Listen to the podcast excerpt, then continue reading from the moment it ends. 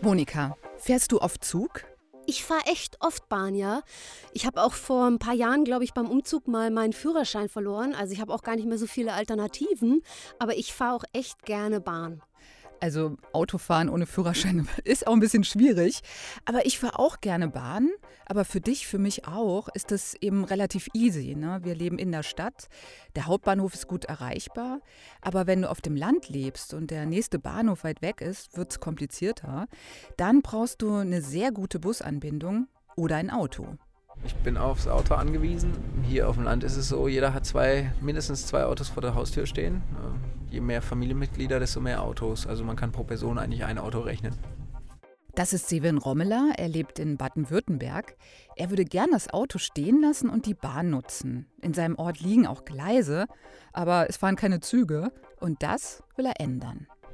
Das ist die passende Strecke. Wir haben den entsprechenden Bedarf. Wir haben die Nachfrage. Und es gibt keine besseren Zeiten, als jetzt eine Bahnstrecke zu reaktivieren. Wie das gelingen kann und wie sinnvoll Streckenreaktivierungen mit Blick auf die Energiewende sind, darum geht es in dieser Folge. Wir im Wandel. Geschichten vom Umbruch. Hallo, ich bin Sonja Ernst. Und ich bin Monika Ahrens. Hallo. Monika und ich sind beide Journalistinnen und den Podcast Wir im Wandel produzieren wir für die Bundeszentrale für politische Bildung. Wir sind in Staffel 2 und die dreht sich wieder um Menschen, die einen Umbruch erleben in ihrem Beruf, im Alltag, in der Gesellschaft oder auch einen Umbruch selbst vorantreiben. Diesmal haben diese persönlichen Geschichten alle mit der Energiewende zu tun. Und die ist ja gerade ein richtig großes Thema für die Politik, aber auch für jeden und jede persönlich. Wir haben die steigenden Preise für Strom und für Heizen. Die tragen dann wieder andere Preise hoch, die für Lebensmittel zum Beispiel. Und bei manchen ist es auch auf der Arbeit Thema, den Energieverbrauch zu senken, um Kosten zu sparen. Genau, und die Energiewende hat natürlich auch was mit Mobilität zu tun, denn unterwegs sein ist gleich Energieverbrauch. Und wir sind viel unterwegs. Wir pendeln zur Arbeit, wir besuchen Familie und Freunde, wir verreisen. Jedenfalls der Verkehrssektor ist energieintensiv und sorgt für reichlich CO2-Emissionen, eben auch weil wir einen stark individualisierten Verkehr haben. Also das heißt, dass Leute eher mit dem eigenen Auto fahren als mit Bus oder mit Bahn. Genau das, aber teils auch einfach, weil die Bus- und Bahnanbindungen fehlen. Ne? Aber zu einer Energiewende gehört eben auch eine Verkehrswende. Und dafür ist es wichtig, dass wir weniger Auto fahren, eher Bus oder Bahn. Denn, und das zeigen Studien zum Beispiel vom Umweltbundesamt, Bus und Bahn verbrauchen pro Kopf und Kilometer deutlich weniger Energie, also wenn sie ausgelastet sind.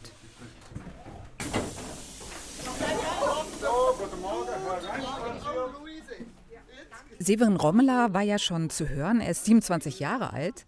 Ich habe ihn getroffen und wir sind natürlich zusammen Zug gefahren. Klaro. Braucht noch jemand ein Ticket? Ich bin Severin Rommeler. Ich habe den Förderverein Aflachtalbahn mitgegründet. Und zwar war das im Juni 2020 und dank Severin und anderen engagierten Leuten in diesem Förderverein konnte ich überhaupt mit diesem Zug fahren. Die Stimmung war super, der Ticketverkäufer sehr lustig und Severin Rommeler kannte viele Leute. Voll die Feststimmung, voll schön. Ja, aber das ist eben auch die Biberbahn. Zu dem Namen kommen wir gleich noch.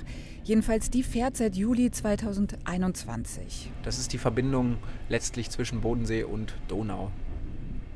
Das ist ein reiner Freizeitverkehr, deshalb wahrscheinlich auch so unterhaltsam. Es geht nicht um Pünktlichkeit. Der Zug fährt nur an Sonn- und Feiertagen, nur zwischen April und Oktober und zusätzlich in der Adventszeit. Dass es diesen Freizeitverkehr überhaupt gibt, ist dem Förderverein zu verdanken, aber dabei soll es nicht bleiben. Und jetzt müssen wir eben weiter daran arbeiten, dass die Leute auch davon überzeugt werden, dass es im Stundentakt wirklich auch ein super Angebot ist hier für unsere ländliche Region, die einfach aktuell, was öffentlichen Nahverkehr angeht, nichts zu bieten hat. Und zwar wirklich fast nichts. Wir haben einen Schulbus, der fährt dreimal am Tag und sonst gibt es nichts.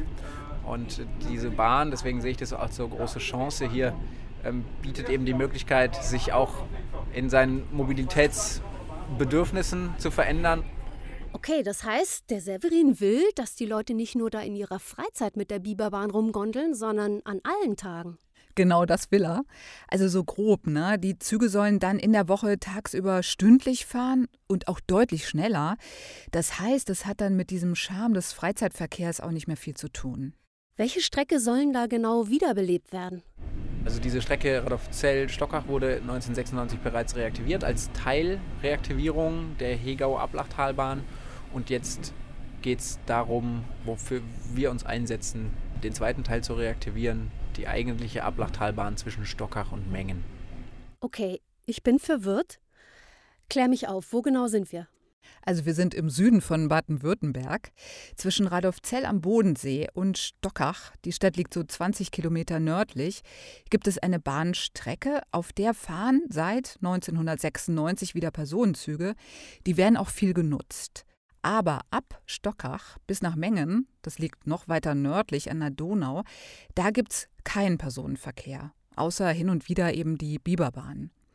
Das ist eine Strecke von gut 40 Kilometern und die wollen Severin und die anderen Engagierten reaktivieren. Also die wollen die Orte an dieser Strecke wieder an den Zugverkehr anschließen. Wie viele Leute würden denn davon profitieren? Also Stockach und Mengen sind kleinere Städte mit 9000 bzw. 6000 Menschen, also was die Kernstädte betrifft. An der Strecke liegen noch weitere Orte. Meßkirch zum Beispiel oder auch Sauldorf, da lebt Seven Rommeler seit ein paar Jahren. Und auf dieser Strecke, ja, Stockach-Mengen, also die Ablachtalbahn, auf der soll wieder normaler Zugverkehr sein. Ablachtalbahn, das klingt ja idyllisch. Ja, und die Strecke ist auch super schön und auch interessant. Na, das ist jetzt hier der Abschnitt durch den Wald von Stockach hoch ähm, auf die Wasserscheide. Wir haben hier oben die europäische Wasserscheide Rhein-Donau, also Nordsee, Schwarzes Meer. Also wenn es hier regnet, fließt das Wasser entweder nach links zum Rhein oder nach rechts zur Donau ab. Genau so ist das. Und die Biberbahn, die fährt eben erst durch den Wald, dann eben sind, ist man oben auf dieser Wasserscheide. Danach öffnet sich ein Tal mit Wiesen, Seen und man hat einen tollen Weitblick. Hier unten sind auch Biber, zum Beispiel hier drüben in den Seen, das sind die Soldorfer Baggerseen, Naturschutzgebiet. Da ähm, lebt der Biber und hat da sein, seine, sein Revier, das ist auch ein Reviertier. Auch hier vorne entlang der Gräben lebt der Biber könnte auch sein, dass wir jetzt hier im Bahngraben noch einen sehen, wobei hier jetzt relativ wenig Wasser ist. Wir haben leider keinen Biber gesehen, vielleicht auch zum Glück, denn das Tier ist eher ein Feind des Bahnverkehrs. Biber können in den Bahngräben Dämme bauen und bei Starkregen kann sich dort dann Wasser aufstauen, wodurch im schlimmsten Fall so ein Gleisbett unterspült werden kann. Deshalb gibt es regelmäßig Biberkontrollen, um zu schauen, ob und was die Tiere da entlang der Strecke so bauen. Und trotzdem Nennen Sie Ihre Bahn Biberbahn. Das hat irgendwie schon Größe, oder? Ja, finde ich auch. Ist auch ein interessantes Tierchen und gehört ja auch in diese Region und macht sich auch gut im Logo, muss man sagen. Und den Feind zum Freund machen ist ja auch eine gute Strategie. Absolut. Aber jetzt erzähl doch noch mal ein bisschen über Severin Rommeler. Wieso engagiert er sich für eine Zugstrecke? Ist es so ein totaler Bahnfan? Also solche Leute, ja, die gibt es im Förderverein natürlich auch. Die interessieren sich dann für historische Loks, die kennen die Baureihen und Zugnummern. Zu denen gehört Severin Rommeler aber nicht. Er hat ein total pragmatisches Verhältnis zur Bahn. Für ihn ist es einfach ein sinnvolles Verkehrsmittel und das schon lange. Mit der ersten Klasse, also mit dem Besuch der ersten Klasse, bin ich Bahn gefahren. Das war eigentlich selbstverständlich. Bin ich auch mit meinen Geschwistern zusammengefahren zu Beginn. Und das war eigentlich seitdem ganz klar, wenn ich irgendwo hin wollte, dann mit der Bahn. Also für ihn ist die Bahn wie der Schulbus für andere. Severin wird in Kirchzarten bei Freiburg groß. Die Familie lebt an einer Bahnstrecke an der Höllentalbahn. Nach dem Abi macht Severin eine Ausbildung zum Zimmermann, geht dann weg für das Studium Politik, Philosophie, Wirtschaft und ab 2016 fährt er, natürlich mit der Bahn, immer häufiger Richtung Bodensee der Liebe wegen. Ich habe meine Freundin hier besucht in der Region und ähm, habe in der Zeit noch im Ruhrgebiet studiert. Und ich war eben auf dieses Taxi angewiesen, das, was ich nie kannte als Kind. Ja.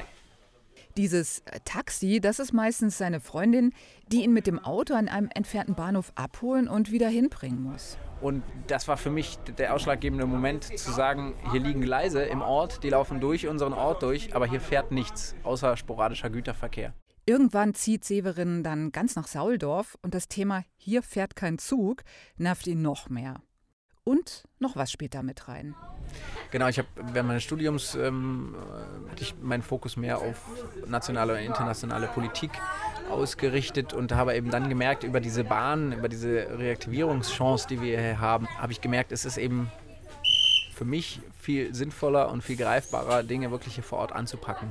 Da hat uns natürlich auch ein Stück weit Fridays for Future geholfen, die auch in der Gesellschaft ein Stück weit angeregt haben, sich über die Mobilität von morgen Gedanken zu machen. Fridays for Future, die Protestbewegung für den Klimaschutz, die setzt sich ja auch dafür ein, dass der Verkehr energiesparender und klimaschonend wird. Seven Rommler findet die Bewegung auch wichtig, er läuft da aber nur einmal mit.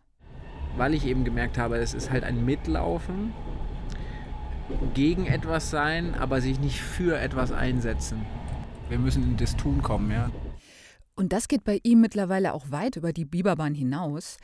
Seven Rommeler ist in Sauldorf bei der letzten Bürgermeisterwahl als parteiloser Kandidat angetreten und er wurde gewählt. Seit März ist er jetzt Bürgermeister. Und warum wurde die Bahn überhaupt eingestellt? Das Stilllegen von Gleisen, das betrifft nicht allein diese Strecke. Das ist in der Vergangenheit häufig passiert. Deshalb ist es ganz gut, da systematischer draufzuschauen. Und zwar mit einer Person, die sich auskennt. Mein Name ist Maria Lehnen.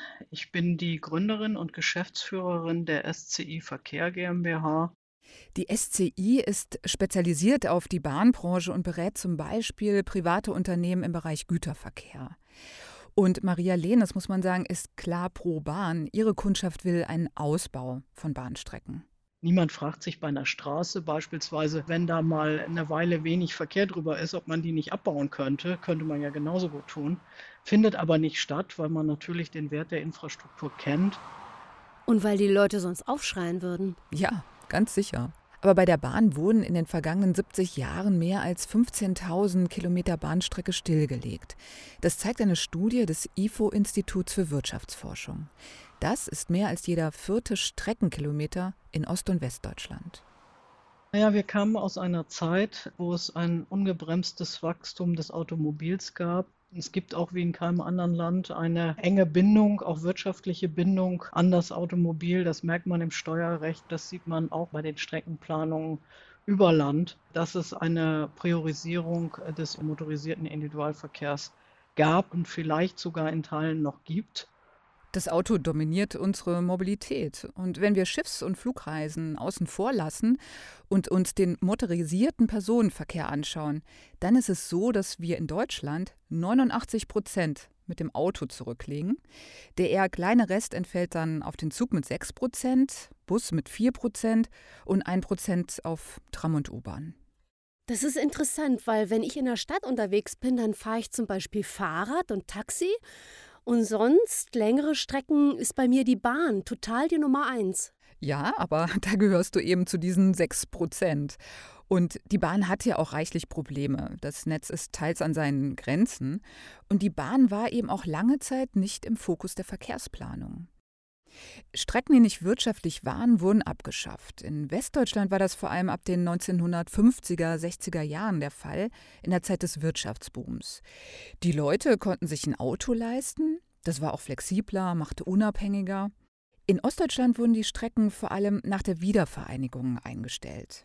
Das hieß oft auch Abbau der Infrastruktur. Das ist bei der Ablachtalbahn zum Glück anders. Der Verkehr wurde ab 1969 eingestellt, so peu à peu. Aber die Gleise blieben, zumindest von der Hauptstrecke.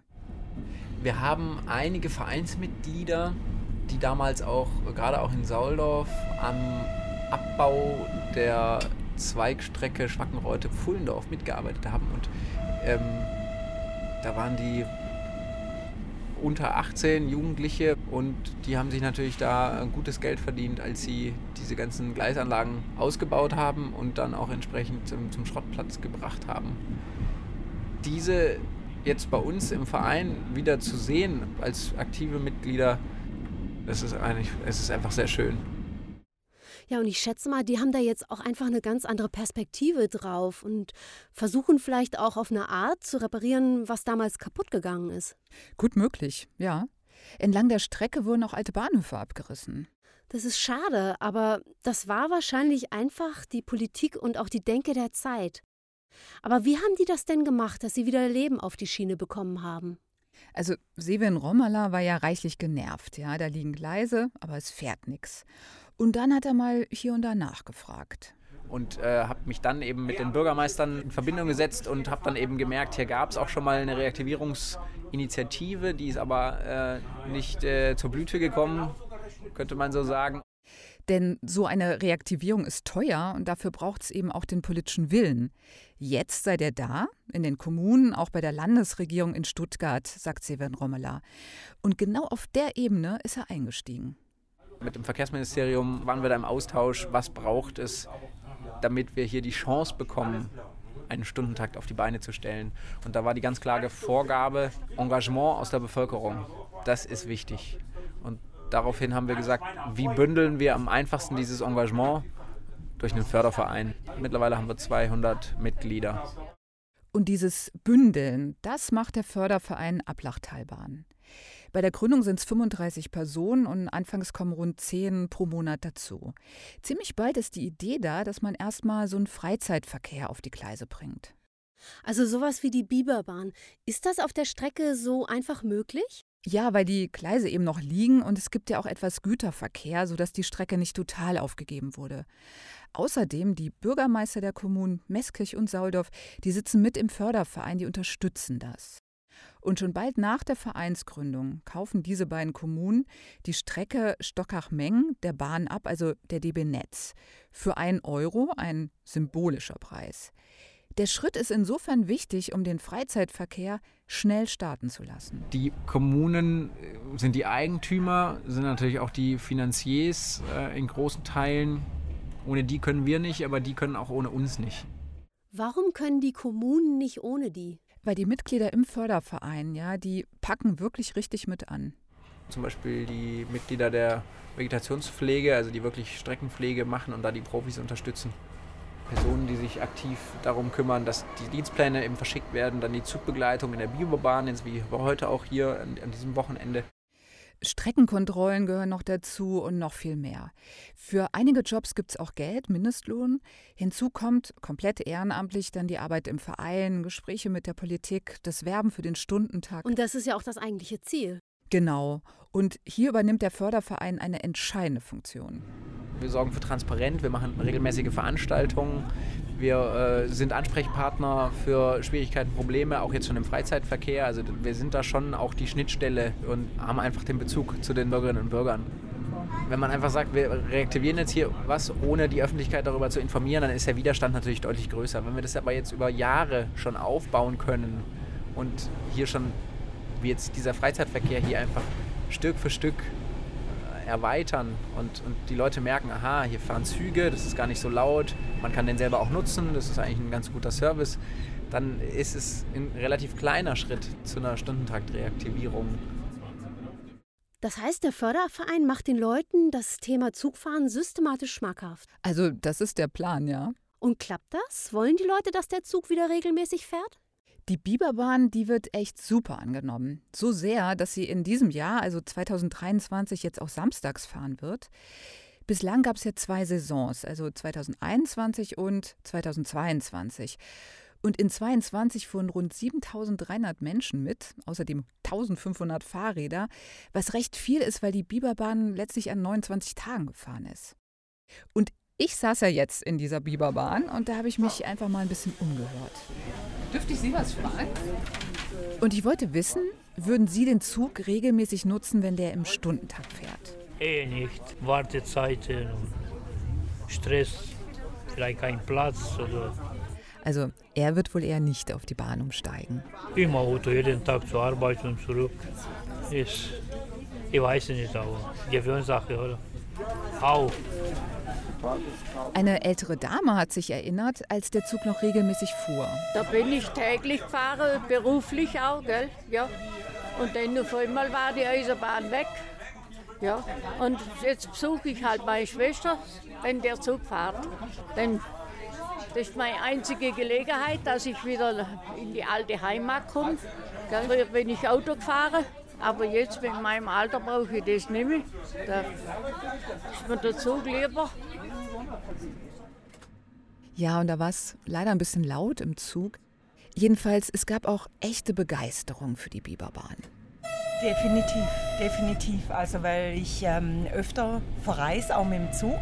Und ich habe immer das Problem von Meßkirch, entweder muss ich jemand fragen, der mich fährt, wenn ich länger verreise, weil das ist immer meine Richtung Zürich.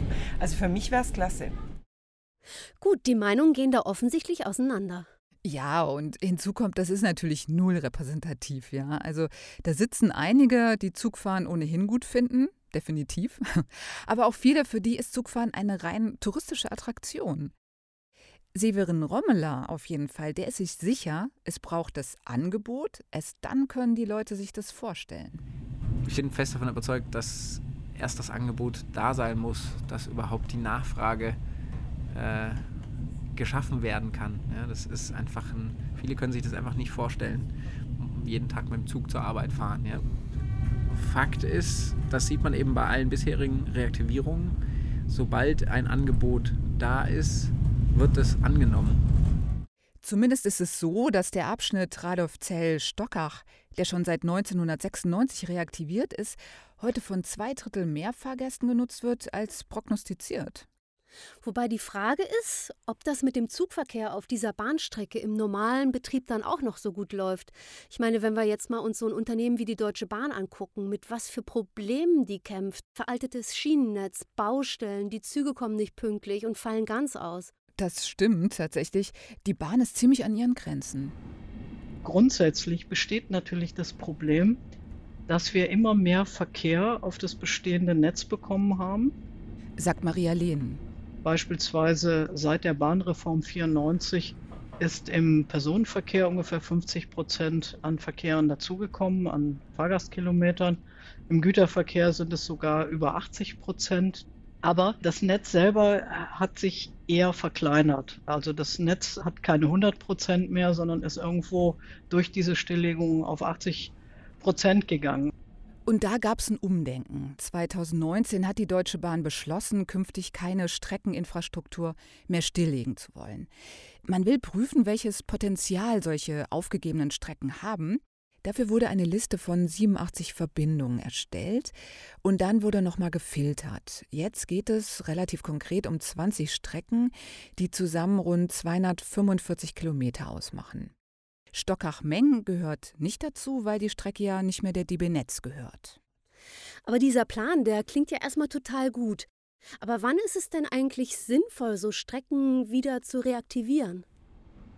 Ich würde sagen, eine Reaktivierung einer Strecke ist überall da, geboten, zumindest die Überprüfung, wo es einen verkehrlichen Mehrwert hat. Das heißt, wo ich Ansiedlung damit induzieren kann oder aber besser anschließen kann, wo ich über eine Nebenstrecke vielleicht einen kombinierten Nutzen habe zwischen äh, vielleicht auch touristischen äh, Fahrten auf der einen Seite, aber eine Möglichkeit auch Umwegstrecken zu fahren, wenn die Hauptstrecke eben nicht befahrbar ist oder irgendein Problem hat etc. Also Maria Lehn ist jetzt kein Fan von wir reaktivieren alles, was nicht bei drei auf dem Baum ist. Wichtig sei erstmal das Hauptnetz. Beim Personenverkehr sind das die Städteverbindungen. Es kann aber sinnvoll sein, Strecken zu reaktivieren, damit diese als Umleitung helfen können, das Netz stabiler zu machen und die Bahnen pünktlicher. Und sie sagt ja auch, dass es gut ist, um Orte wieder an den Bahnverkehr anzubinden. Und das würde die Biberbahn ja auch machen. Das würde sie, aber ist natürlich alles nicht so einfach, auch nicht bei der Biberbahn. Also ich habe sehr viel Gegenwind bekommen und ich bekomme auch immer noch sehr viel Gegenwind, aber ich, da muss man einfach dagegen halten. Wenn man da diese, dieses Ziel hat und diesen Drang, sich dafür einzusetzen und das durchzuziehen, dann wird es auch anerkannt und respektiert. Von wem bekommt Severin denn Gegenwind? Also der Widerstand von, von direkten Anliegern ist der, der größte Teil. Also von Leuten, die da direkt an der Strecke leben, ihre Wohnung, ihr Haus haben und denen das einfach zu viel Krach ist. Ganz genau. als Anwohner entlang der Strecke. Da möchte man natürlich jetzt nicht unbedingt äh, regen Verkehr durchs Wohnzimmer haben, sage ich jetzt mal. Das sind natürlich nachvollziehbare Gründe, auch teilweise, wobei man sagen muss, ein regelmäßiger Zug, der vorbeifährt, ist deutlich angenehmer als eine Straße, die in unregelmäßigen Abständen mal viel, mal weniger Verkehr hat und das die ganze Nacht. Trotzdem, manche Anwohner und Anwohnerinnen haben einfach Sorge, dass der Wert ihres Hauses sinken könnte. Dann gibt es auch Bedenken, dass die Schranken zu lange unten sind und der Straßenverkehr gestört wird. Und manche finden, der Bahnverkehr könnte gefährlich sein für ihre Kinder. Einfach auch, weil niemand mehr daran gewöhnt ist, dass da Züge fahren. Und wie gehen die Leute vom Förderverein mit diesen Bedenken um? Man muss da halt im Gespräch bleiben und auch Lösungen finden. Also es gibt ja auch die Möglichkeiten von Lärmschutzreduzierung etc. Also das ist ja nicht, äh, nicht unmöglich. Also man kann da schon auch, wenn es denn zu einem Stundentag kommt, auch entsprechend ähm, in guten nachbarschaftlichen Verhältnissen auch wieder reaktivieren, sage ich jetzt mal. Ja. Ja, aber natürlich wird es trotzdem nicht allen gefallen, dass der Zug wieder häufig fährt. Das denke ich auch. Und in der letzten Folge hast du ja von Sven Konrad erzählt und in der Nähe seines Dorfes stehen Windkraftanlagen und gegen deren Bau gibt es ja auch oft reichlich Widerstand. Aber Windkraft ist Teil der Energiewende, genauso dass wir mehr auf energiesparende Verkehrsmittel setzen, eben wie Bahn und Bus. Wichtig ist es, würde ich sagen, die Leute vor Ort früh in Planung einzubeziehen. Aber klar, nicht alle werden glücklich damit sein. Wie viel würde denn das kosten, wenn man die Strecke Stockach-Mengen wieder reaktiviert? Schätzungsweise 20 Millionen Euro. Das äh, klingt nach viel Geld, ne? Ja, da hätte ich jetzt gedacht, es ist billiger. Ja, aber die ganze Gleisanlage, die muss eben überholt und angepasst werden. Die Biberbahn, die fährt zurzeit 50 Kilometer in der Stunde und später soll das Tempo bei 80 bis 100 liegen. Es braucht dann auch noch Ausweichgleise, damit mehrere Züge auf der Strecke unterwegs sein können. Und die Technik an den Bahnübergängen, die muss modernisiert werden, damit nämlich sowas hier nicht mehr nötig ist. Im Moment pfeift die Biberbahn vor den Übergängen zur Warnung. Das ist bei modernen Signalanlagen nicht mehr so. Aber so eine einzelne Bahnanlage, die kostet eben schon zwischen 300 bis 500.000 Euro. Okay, jetzt verstehe ich die 20 Millionen insgesamt. Wer zahlt das denn? Das soll über Fördermittel finanziert werden vom Bund und auch vom Land Baden-Württemberg. Die Kommunen vor Ort werden sich teils auch beteiligen. Und insgesamt sieht Sevan Rommler hier einen guten Zeitpunkt. Einfach weil es politisch auch gewollt ist, dass diese Bahnen reaktiviert werden. Also von daher haben wir da ganz gute Chancen und es ist auch politisch gewünscht, dass das funktioniert, ja, dass, wir, dass wir vorankommen. Auch andere Bahnen natürlich. Aber letztlich ist es dieses Kosten-Nutzen-Verhältnis, ob sich diese Investition volkswirtschaftlich lohnt. Wer entscheidet denn am Ende darüber, ob der Nutzen groß genug ist? Alle Reaktivierungsprojekte müssen eine Machbarkeitsstudie durchlaufen. Und die gibt es nur, wenn das Ganze grundsätzlich vorstellbar ist, denn damit verbunden sind eben auch schon Kosten. Für die Strecke Stockach-Meng läuft die Studie gerade. Und was wird da genau untersucht? Wie hoch die Investitionen sind, wie teuer ist später der Betrieb, Klimaschutz spielt mit rein. Auch welche Taktungen sind denn später möglich? Äh, eher Expresszüge oder Züge, die dann überall halten oder vielleicht eine Kombination? Natürlich wird auch das Fahrgastpotenzial nochmal sehr genau angeschaut und diesen Punkt, also wer nutzt nachher die Bahn, den sieht Severin Rommeler kritisch. Dafür braucht es das Angebot. Ähm, erst dann kommt die Nachfrage und dann kommen ja auch die Leute hier aufs Land, oder auch in die Region, die sagen, na hier gibt es dieses Angebot, dann komme ich hier auch ganz bewusst her. Ja. Aber solche Prognosen sind natürlich schwierig. Jedenfalls, das Ergebnis der Studie wird im Frühsommer veröffentlicht. Es bleibt also spannend für den Förderverein, aber ich spoiler mal ein bisschen. Es sieht sehr positiv aus. Das hatte mir Seven Rommeler jetzt nochmal gesagt. Und es wäre natürlich mega, wenn es klappt, aber ich finde, der Förderverein hat auch so schon so viel bewegt. Der Verein hat es geschafft, dass die Bahn überhaupt wieder eine Option ist. Und mehr können die auch nicht machen. Das ist auch eine politische und auch gesellschaftliche Entscheidung, wie wir künftig mobil sein wollen. Ich fände es toll, wenn Bahnfahren in Zukunft noch eine viel wichtigere Rolle wieder spielen würde. Aber manchmal frage ich mich echt, ob da draußen der Wille da ist, dass sich was ändert. Maria Lehnen, die macht da diesen Punkt. Wir haben immense Diskussionen um Energie Und da ist auch da ist die Bahn mit ihren gebündelten Verkehren natürlich unschlagbar im Energieverbrauch pro Kopf und Kilometer. Wir müssen nur die Infrastruktur vernünftig ausbauen, dann fliegt das auch. Aber genau das nur ist eben nicht so einfach. Ja, das nur ist schwierig. Und ich meine, das sagt jemand, deren berufliches Interesse ist es, dass die Bahn fliegt, ja. Dennoch, die Bahn spielt eine wichtige Rolle, wenn es um die Energiewende und das Einhalten der CO2-Ziele geht. Und die haben wir uns ja als Gesellschaft gegeben. Und das Gute ist, es tut sich ja auch was, zum Beispiel mit dem 49-Euro-Ticket, das ab 1. Mai kommt. Das Monatsticket, das dann bundesweit für den Nahverkehr gilt. Ja. Wenn das Ticket kommt, dann haben wir eben auch zusätzlich eine gute Argumentationsgrundlage zu sagen, wir brauchen diesen Stundentakt, weil dann wird nämlich das Ticket für uns auch sehr interessant. Ja.